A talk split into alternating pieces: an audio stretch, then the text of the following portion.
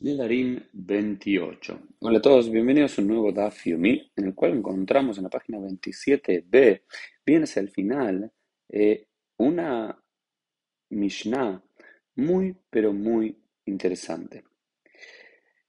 Los Hamim no solamente encuentran puertas, encuentran caminos para liberar a las, las, personas de las promesas, algo que si uno lee la propia Torah parece bastante imposible, sino que también permiten prometer en falso para salvarse uno mismo o salvar su propia propiedad. Miren lo interesante, dicen aquellos asesinos, los ladrones e incluso los recolectores, vamos a llamar ilegales de impuestos, y ahora vamos a hablar un poquito de eso, pueden decir que tal producto es trumá, aunque no sea trumá.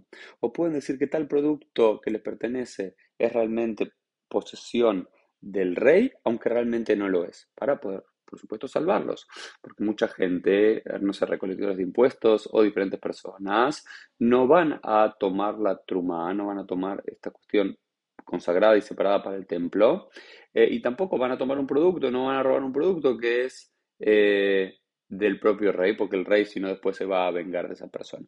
Pero lo interesante, lo que para mí fascinante de esta Mishnah, es que tanto Shammai como Hillel, después van a ver algunas diferencias, o todos los Hamim coinciden que uno puede hacer una falsa promesa, ¿sí? un juramento en falso, o por lo menos Hillel dice que se puede hacer un juramento en falso y Shammai solamente una promesa en falso, si eso va a indicar que uno va a poder salvarse uno mismo o salvar su propia su propiedad. Entonces, ¿Por qué? Porque los me entienden que este tipo de promesas es una continuación de las promesas que vimos en el día de ayer, en la Mishnah anterior, que tiene que ver con los Nedarei Onsim, con las promesas que hacemos bajo circunstancias que están más allá de nuestro control, circunstancias que hacemos, promesas que hacemos bajo coerción. por ejemplo, yo puedo, si alguien viene, no sé, vamos a decir, eh, decime dónde está tu padre te mato. ¿Podría uno jurar, decir, juro que yo no sé dónde está mi padre cuando yo sé que está? Por supuesto que podemos hacerlo, porque este juramento es una cuestión totalmente inválida. Si alguien viene a decir, tengo que, tengo que tomar todos los, reposesión de todo lo que hay aquí en tu casa, y voy a decir, no, no, no lo tomes, porque esto no me pertenece a mí. En realidad le pertenece al rey. Todos sabemos que no me pertenece a mí, pero yo digo que le pertenece al rey para que la persona que viene a recolectar eh, todas mis deudas, no se lo tome, sino que se lo, eh, me, lo, deje quedarme, porque si no el rey lo va a ir a buscar a esta persona. Entonces, estas promesas se consideran inválidas de entrada, por lo cual los jamín permiten hacerlo. ¿Por qué? Porque uno siempre puede prometer, aunque sea en falso, si es para protegerse a uno mismo o para proteger su propia propiedad, lo cual parece una idea maravillosa que los jajamim nos traen. Y luego sí quiero hacer hincapié en uno de los puntos. Uno de los puntos tenía que ver con los recolectores de impuestos. ¿okay?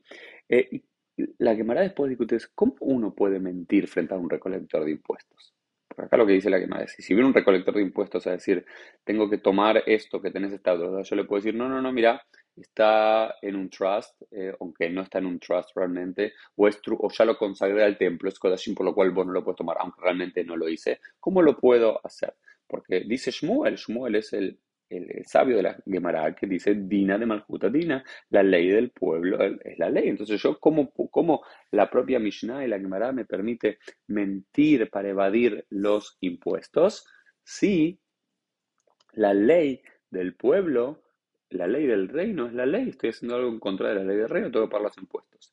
Dice, no, no, se no hace referencia aquí a eh, el cobrador de impuestos oficial del reino.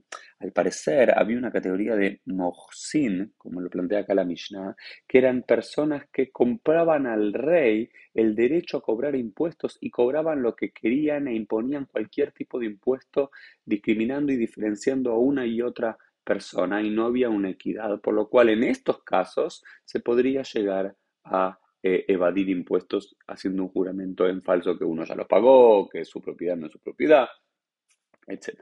Es una idea interesante para plantearlo en nuestros días y eh, el resurgimiento de los libertarios en el discurso político y económico. Esto fue el DAFIMI del día. Nos vemos mediante en el día de mañana.